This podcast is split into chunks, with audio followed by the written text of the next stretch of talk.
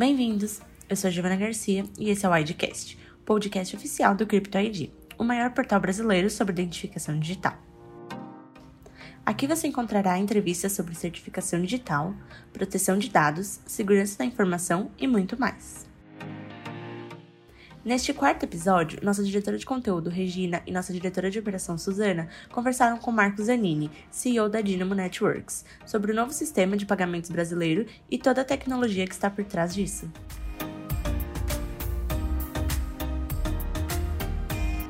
Bom dia, hoje nós estamos recebendo mais uma vez o nosso querido Marcos Zanini, da Dynamo Networks, e o Marcos ele vai falar hoje sobre a, um assunto importantíssimo. importantíssimo, que é a versão 3 do SPB, que é o Sistema Brasileiro de Pagamentos. A gente que está. Sistema de Pagamentos Brasileiro, ao contrário. É, a gente que está nesse mundo de tecnologia, certificação digital, criptografia, a gente acompanha o nascimento desse sistema brasileiro. É isso aí, é muita sigla muita sigla, mas o nosso querido SPB é um sistema que é, um, inclusive, um, um ponto de orgulho para o Brasil, né? porque ele é um case mundial de sucesso e o Marco Zanini está acompanhando esse, esse programa desde o início. Né? Então, quer falar das boas-vindas? Bom dia, Marco, seja bem-vindo aqui mais uma vez. Então, bom dia, Suzana, bom dia, Regina. Vocês sabem que a, além do tema ser muito gostoso, é sempre um prazer falar com vocês. Então, ah, obrigado pela oportunidade de novo. Nós também. Olha, então, vamos fazer assim três blocos, Marcos. O primeiro, a gente pode falar sobre a história né, e a importância do SBB, é, como é fundamental, não só para os bancos, para todos nós usuários de bancos e comércio, inclusive, é, é um sistema muito parrudo, né? E precisa muito de segurança e criptografia, porque é a, a nossa veia né, de, de, de pagamentos financeira no Brasil. Então, a gente vai falar um pouquinho sobre isso, a importância da criptografia nesse sistema, e falar o que é essa versão é, 3 do, do, do SPB. Tá bom, deixa eu te falar algumas coisas que eu acho que são importantes nisso, tá? É, que vão muito mais, vão muito além do sistema financeiro. Eu acho que, bom, o SPB, na minha percepção, ele é a mãe do que nós temos hoje no sistema financeiro, né? A criação das fintechs, as carteiras digitais, o famoso Pix, enfim, tudo isso é filho do SPB, que foi uma inovação que eu acho que o Brasil fez lá em 2002. Nós estamos quase há 20 anos já. Quer dizer, onde nos Estados Unidos, até pouco tempo atrás, demorava três ou quatro dias para compensar um cheque. E ainda se usa muito cheque papel nos Estados Unidos. E a uhum. gente, há 20 anos atrás, criou um sistema de transferência de fundos online, praticamente diria que em menos de uma hora o dinheiro saiu de uma conta e estava na outra. E só levava esse tempo porque existem alguns processos dentro dos bancos de decisão, de liberação tal, que passa por uma decisão humana no SPB. É, mas ele poderia ser tão imediato quanto o Pix hoje é. Bom, mas eu ia dizer que, então, eu acho que o SPB ele é muito importante porque ele originou tudo. Mas tem mais um ponto importante porque a história, a história em nossos tempos hoje, elas se perdem, né? As pessoas não, não sabem mais aonde as coisas começaram, né? E é importante saber a história. A, a medida provisória 2200 que criou a ICP Brasil, Certificado Digital, ela deve isso ao SPB, porque é o seguinte, foi um trabalho muito forte dos bancos, junto ao governo para criar uma assinatura que tivesse efeito legal na transação financeira. Ou seja, quando o banco A passasse uma, uma transferência de fundo para o banco B, ele não podia é, suportar repúdio dessa transferência, porque efetivamente o, o cliente do outro lado podia sacar o dinheiro e ir embora. Então, ele precisava ter certeza de que aquela mensagem ia ser honrada, que aquela transferência ia ser honrada. E isso foi o embrião, foi o, talvez tenha sido o motor da criação do que nós chamamos hoje de infraestrutura de chaves públicas no Brasil, que, que também é um marco brasileiro, na minha opinião, e que se criou toda uma indústria que vocês conhecem bastante, eu também conheço, em torno do certificado digital ICP Brasil. Então, a gente não pode desmerecer que o SPB foi quem viabilizou lá atrás a criação dessa infraestrutura. Porque, assim, não vamos ser ingênuos, se não fosse o sistema financeiro é, bancar esse negócio, não seria nenhum outro segmento que teria força o suficiente para fazer isso. Então, hoje a gente vê o judiciário, a gente vê a saúde, a gente vê o próprio governo, a gente vê a iniciativa privada nessa pandemia com a necessidade de ninguém, de, de a dificuldade de trafegar documento papel, o, o, o, volume, o aumento que teve na, na assinatura digital, enfim.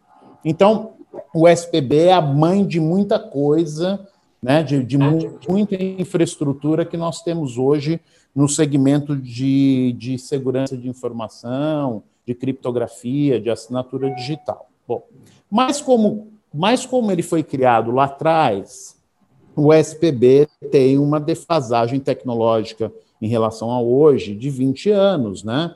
Enfim, ele já é um senhorzinho aí, do, do, ponto de vista tecnológico, 20 anos já é um senhorzinho aí, já, né, que já teria sido fascinado pelo Covid pela idade dele. Então, é... então ele estava precisando de uma reforma, né, de uma recaustagem. E, e depois de consolidar, na minha, aí já é uma opinião minha, depois de consolidar o PIX, quer dizer, do Banco Central fazer o, levantar o PIX e fazer ele ele entrar no dia a dia das pessoas e dos, das instituições financeiras, ele partiu para dar uma reformada no, no SPB e dar uma acertada na parte de segurança dele. É disso que, gente, é disso que se trata é, o SPB 3.0, o 3, tá? eu chamo ele de 3.0, tá? Posso, vocês querem que eu já fale sobre, sobre o que mudou? Pode falar. Sim, pode falar. Tá bom. A principal, a principal mudança na segurança do SPB é o SPB lá atrás, quando foi criado, ele adotou um algoritmo de criptografia é, que, é a, que é o algoritmo Triple DES. E ele veio usando, e o Triple DES sempre foi usado na indústria de criptografia por muita gente, o próprio governo americano durante um tempo usou o Triple DES, mas há, já algum tempo atrás, o NIST, que é o órgão americano que regula as certificações criptográficas, ele já tinha declarado que o Triple 10 é, já não era mais um algoritmo seguro, que já existia métodos ou possibilidades, não eram corriqueiras, mas era possível fazer uma burla, fazer uma quebra é, do Triple 10. Então, o Banco Central já vinha há tempos estudando uma forma de melhorar isso, né? de, de chegar no estado da arte do, do chegar no estado da arte da criptografia. Existe, existe um algoritmo novo, existe uma discussão muito forte de, sobre criptografia pré e pós-quântica. Né? Essa, essa discussão, no fundo, eu acho ela engraçada porque as pessoas colocam ela com um glamour muito grande, mas, mas eu sempre gosto de simplificar as coisas porque o mundo precisa ser mais simples. Né? A diferença, a, discussão quântica ou não quântica tem a ver muito com performance de processamento. Né? O é. processamento pós-quântico ele ganha uma velocidade totalmente diferente do pré-quântico ou do não quântico. Então, de fato, quando a gente fala em criptografia, o que acontece no quântico é que você, se você leva hoje é, você leva hoje 10 ou 20 ou 30 anos para quebrar um algoritmo é, baseado numa chave de um tamanho X, 1024, 2048, num computador quântico, a velocidade para quebrar essa chave vai ser muito alta, porque ele tem uma velocidade muito alta. Não é que ele sabe alguma coisa que ninguém sabe, ele só é mais rápido, né? Então, eu sempre digo que as coisas andam juntas, andam aos pares, né? E co como veio a demanda é, de, uma, de uma possível quebra de criptografia é, no mundo pós-quântico, também foi criado um algoritmo de criptografia pós-quântica. Tá? Como o processamento quântico ele é muito rápido, precisava ter um algoritmo que dificultasse uma máquina muito rápida de quebrar esse algoritmo de uma forma muito fácil. E, um algoritmo mais aceito mais usado, já pensando num processamento pós-quântico, é o algoritmo AES, A de amor, E de elefante, S de sapo, 256. Um breve, uma breve gulgada aí, é possível ler um pouco sobre esse algoritmo, tá? mas ele é um algoritmo pós-quântico e que dificulta a quebra. Então, quando a gente fala um algoritmo pós-quântico, é dificulta a quebra, mesmo por uma máquina de processamento quântico. E as, as instituições, de um modo geral, no mundo têm adotado esse algoritmo, inclusive a Dynamo, ela está disponibilizando para o mercado um software de criptografia de arquivos e pastas que nós vamos distribuir gratuitamente para as pessoas físicas. Quem entrar lá no nosso portal vai conseguir fazer um download disso. Isso. E ele é um software, é um software. De, de, criptografia é, usando o AES 256, ou seja, ele já vai ser um software que usa criptografia pós-quântica. Então, isso tem sido largamente adotado e o Banco Central decidiu trocar o algoritmo triple 10 do, do SPB para um algoritmo AES-256. Então, essa é a principal mudança que o Banco Central introduziu nessa nova assinatura do SPB, ou seja, a partir de outubro, todas as mensagens do SPB elas vão estar sendo criptografadas com o algoritmo AES-256 no lugar de algoritmo triple 10.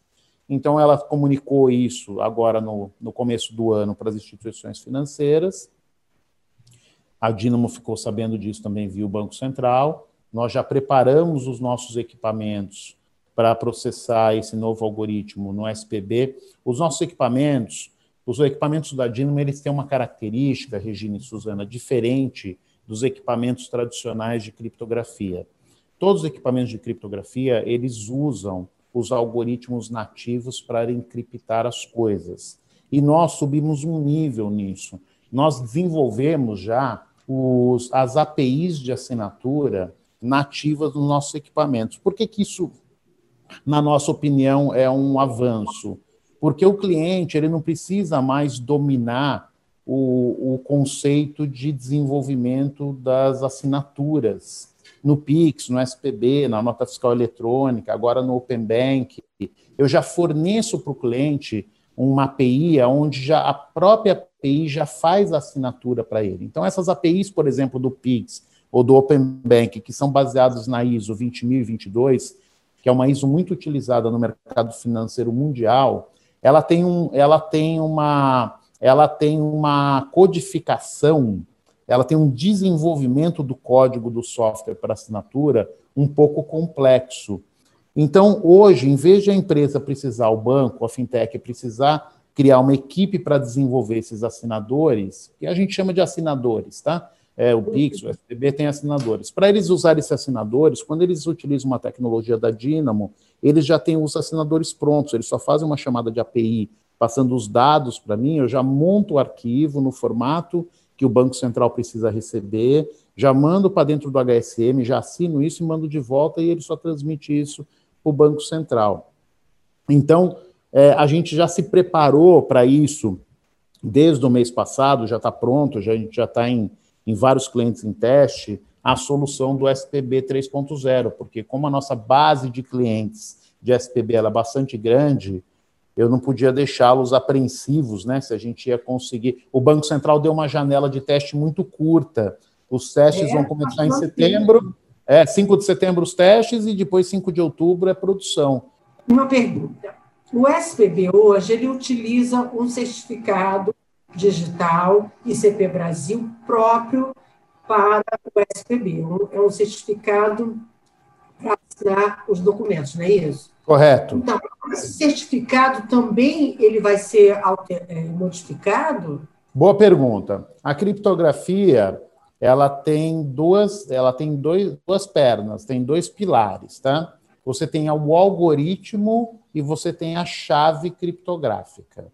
Tá? O algoritmo é uma coisa pública, todo mundo conhece, todo mundo sabe como é que é a fórmula do algoritmo, e o segredo está na chave. Nesse caso, nesse, nesse, nesse conjunto, nesse casal, o certificado digital ele é a chave. Então, mesmo mudando o algoritmo, eu não preciso mudar a minha chave.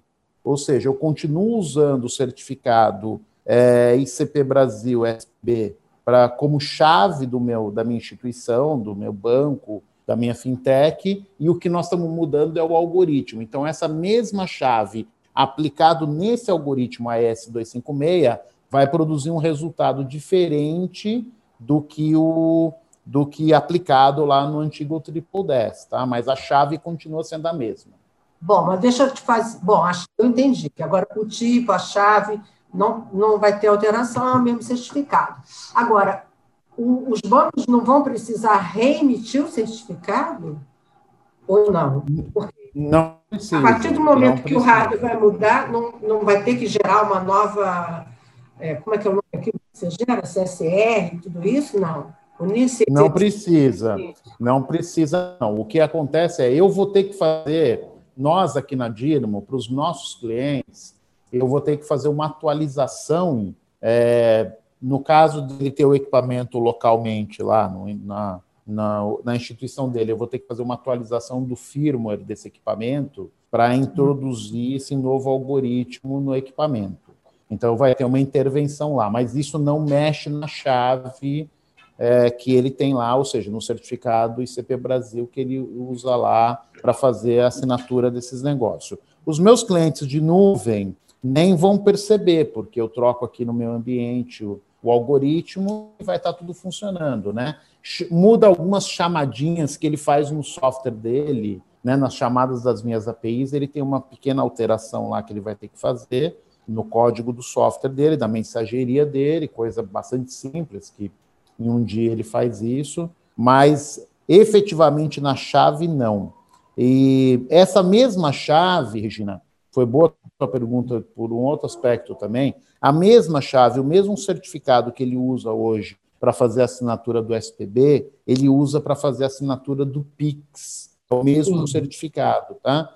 Então, é, ele não vai precisar, provavelmente, esse certificado em geral tem renovação anual, né? Ele tem, ele é um certificado de renovação, ele é um, um certificado padrão A1, né, de renovação anual. Então, provavelmente o máximo de validade que vai ter algum certificado na rua é de um ano. Provavelmente dentro de, do próximo ano todo, todo mundo vai trocar esse certificado. Mas não mudaria nada, tá? Dizer, o fato de ter um certificado novo ou um certificado velho no padrão SPB não vai mudar nada. Realmente a grande alteração disso é no algoritmo de encriptação. Então, está na conta de, de vocês, né, fornecedores. Sim, está na nossa, nossa conta ou nos bancos que, que infelizmente não usam a Dynamo, eles vão ter que mexer no desenvolvimento interno. Esses caras vão ter mais trabalho, porque o que, que acontece? Quem não usa a minha API tem que desenvolver um novo assinador baseado no AES 256. Então, eu avalio para você que esse é um trabalho entre você especificar, desenvolver e testar, os bancos devem gastar alguma coisa entre dois e três meses para fazer isso. É, então, esse é o trabalho de você adaptar esse novo algoritmo. Os meus clientes que usam APIs, eles vão fazer uma chamada das APIs novas, então eu acho que eles levam um dia, quer dizer, entre, entre trocar e testar, a gente mata esse assunto todo em dois, três dias. É, o prazo é setembro, né? É, o teste começa em setembro. Eu acho que a pior parte disso, se pode dizer que tem parte pior, eu acho ótimo que está sendo trocado, porque realmente esse algoritmo é muito mais seguro. Mas a parte desconfortável, vamos chamar assim, é que o prazo de teste, a janela de teste ficou muito curta. Né? Ficou de 30 dias só, de um mês. E, enfim, quer dizer, o que vai acontecer né? A minha percepção é. que todo mundo vai ter que estar, tá, que todo mundo que está no SPB hoje tem que estar tá pronto até setembro, para que deixe setembro só para fazer teste mesmo. Porque se o cara não estiver pronto no comecinho de setembro, provavelmente é. em outubro ele não vai estar tá rodando. Né? Porque não, a partir... Para tudo, né? Para é. Pix, paga para tudo. A, par... a partir do começo de setembro até entrar em produção em outubro, você pode você pode já entrar em produção mandando mensagens ou no algoritmo novo ou no algoritmo velho. Mas quando chegar no dia 5 de outubro, ele só vai aceitar no algoritmo novo. Então, se o cara não tiver feito, o SPB dele vai parar. O Pix vai funcionar, tá? Mas o SPB vai parar. Ah, é? É porque o Pix usa outro, outro, outro padrão de assinatura. Não é o mesmo padrão. Aliás, eu nem sei Nossa, se isso é, é proposital é ou não. É, não sei se isso é proposital ou não, mas o Pix e o Open Bank, eles compartilham é, o padrão da ISO 20022 para fazer a criptografia, assinatura da mensagem. Mas hum. elas não são implementadas exatamente igual. Ou seja, uma implementação da, da assinatura do Pix não é igual à implementação da assinatura do Open Bank. Aqui do lado da Dynamo, a gente criou duas APIs de assinatura, uma para Pix e outra para Open Bank. Mesmo as duas usando a, ISO, a mesma ISO. Porque o Banco Central implementou isso de formas diferentes. Deve ter algum motivo que eles fizeram isso, eu não sei de verdade o porquê. Eu sei porque o Open Bank tem, segue exatamente a ISO 20022. Porque, como essa é uma ISO mundial, o que acontece é que, no futuro próximo, a gente vai poder trocar informações é, de, de movimentação financeira com outros países, porque o padrão é mundial, a ISO 20022. Então, provavelmente daqui a alguns anos, a gente vai conseguir fazer pagamento de conta ou transferência de fundos daqui para os Estados Unidos, para a Europa, enfim, porque o padrão vai ser o mesmo, os bancos de lá vão usar o mesmo padrão daqui. O Pix, em especial, está usando o mesmo padrão com umas pequenas modificações. É, a, minha, a minha turma aqui chama de, de ISO 20022 bacênico, porque foi uma, uma mudança feita pelo Bacen aqui. Enfim, provavelmente eles têm algum motivo para fazer isso, mas de qualquer forma, então, é, todo, todos os bancos, ou todo mundo que vai participar disso, precisa desenvolver esses assinadores e eles não são o mesmo, né? Se você participa dos três modos, se, se você vai fazer SPB, se você vai fazer Pix ou se você vai fazer Open Bank, você tem que ter três assinadores diferentes, um para cada coisa.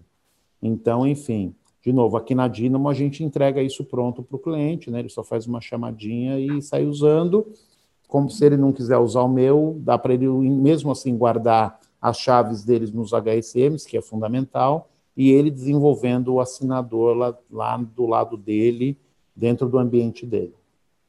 O, o Marco, é, essa alteração do algoritmo altera, por exemplo, velocidade, é, capacidade de armazenamento, alguma coisa desse sentido? Quer dizer, ter, as máquinas vão é, precisar ser trocadas ou ampliadas? Como é que é? É, os algoritmos, quanto maior os algoritmos, quanto, desculpa, quanto mais complexos os algoritmos e quanto maior as chaves, o, o efeito colateral disso é que você tem mais processamento, né? Então, a sua capacidade de processamento, ela tem que, de alguma forma, ser dosada para a quantidade de mensagens que você vai ter, porque você vai gastar mais processador para fazer a criptografia e a decriptografia disso, né? Nós já levamos a nossa máquina maior aqui, por exemplo, para 15 mil transações por segundo, porque a gente percebe que está existindo um aumento da demanda de mensagens e está acontecendo um aumento na necessidade de processamento pelos novos algoritmos e as novas chaves. Isso vai ser uma corrida de gato e rato, é, Regina, porque é o seguinte: à medida que você vai aumentando as chaves, você vai dificultando o. Você vai dificultando o. É, olha os cachorrinhos. É, à medida que você. À medida que você vai aumentando as chaves, você vai aumentando a capacidade de processamento, você vai aumentando a segurança, porque quanto maior a chave, mais difícil é de você abrir. Então, imagine o seguinte: se os computadores vão aumentando a capacidade de processamento deles, significa que com o tempo eles vão quebrando as chaves mais rapidamente.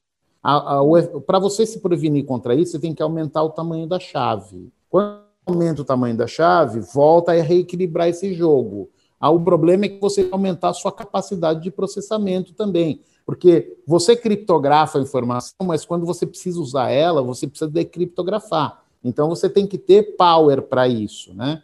Então a gente, a, a, nossa, a nossa percepção aqui na Dynamo é que sim, é, as empresas, né, de um modo geral, que usam criptografia, os bancos em particular, precisam aumentar a capacidade de processamento criptográfico deles, porque está aumentando muita coisa, né? Era só o SPB, aí veio o SPB e o Pix, agora o SPB, o Pix e o Open Bank. No Open Bank, esse negócio vai aumentar de um jeito muito exponencial, porque as, vai, ser, vai ser máquina falando com máquina, né? E você imagina o seguinte: eu tenho um RP e eu sou um administrador de condomínio, por exemplo. E aí eu tenho lá na minha administradora é, mil apartamentos que eu administro.